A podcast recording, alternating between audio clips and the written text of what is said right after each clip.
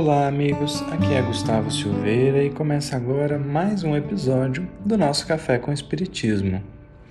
Essa semana, lemos uma mensagem do benfeitor Emmanuel que está no livro Pão Nosso, capítulo 150, intitulado É o Mesmo. É uma mensagem verdadeiramente extraordinária. Mas para hoje, nos recorreremos apenas a um pequeno trecho que nos permitirá uma meditação não exatamente nova nem original, mas sempre importante e urgente.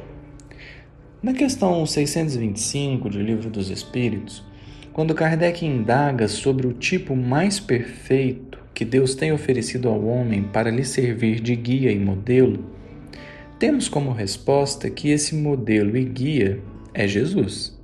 É óbvio, não é? Mas às vezes parece que nós gostaríamos de trocar a resposta.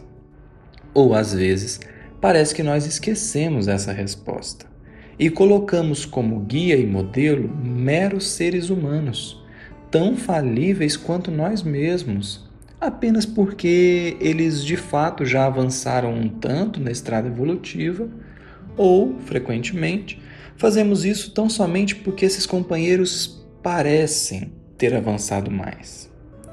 Em verdade, independente de quem nós tomemos por inspiração, é indispensável recordar que Jesus é e sempre será o verdadeiro modelo. Por outro lado, é evidente e natural que tenhamos como inspiração aqueles irmãos nossos que vieram à Terra e cumpriram suas missões de forma digna e exemplar. Poderíamos citar nosso querido e amado Chico Xavier, nosso médico Dr. Bezerra de Menezes, Francisco de Assis, Irmã Dulce e assim por diante.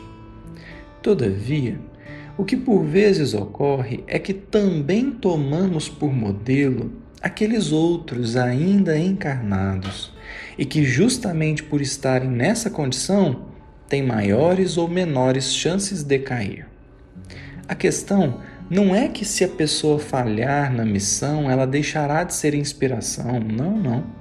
A questão é mais profunda que isso. E é aqui que o benfeitor Emmanuel nos ajudará profundamente com a mensagem que mencionamos.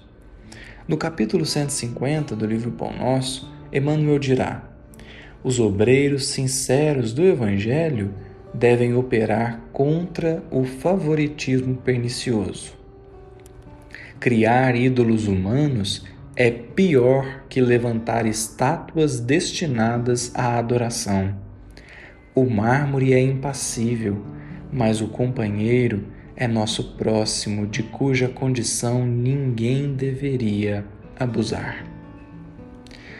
Todo companheiro que tenha agido no bem pode nos inspirar a manter nosso trabalho é, como dissemos, muito natural que nos inspiremos naqueles irmãos nossos que realizam a luminosa obra da renovação interior. Todavia, o problema é que idolatrar pessoas encarnadas, para não falar das desencarnadas, pode ser desastroso. Isso porque o problema vai além da própria queda do trabalhador. O problema é que nós o ajudamos a cair. Idolatrar o mármore não seria tão grave, diz Emmanuel. O mármore é insensível, impassível, mas o espírito encarnado está em uma condição que ninguém deveria abusar. Com exceção dos espíritos puros que podem estar entre nós, todo encarnado está sujeito às armadilhas da vaidade, do orgulho ou até mesmo da própria falta de confiança caso este em que, na verdade, a idolatria mais provocaria um medo da missão do que propriamente um envaidecimento. E por isso mesmo é importante vigiar as nossas ações perante as pessoas. Se existem aqueles que nos inspiram no bem, ninguém poderá assumir a posição de modelo para nenhum de nós. É preciso respeitar a condição de humanidade do nosso próximo. Que Jesus nos abençoe e até o próximo episódio do Café com Espiritismo.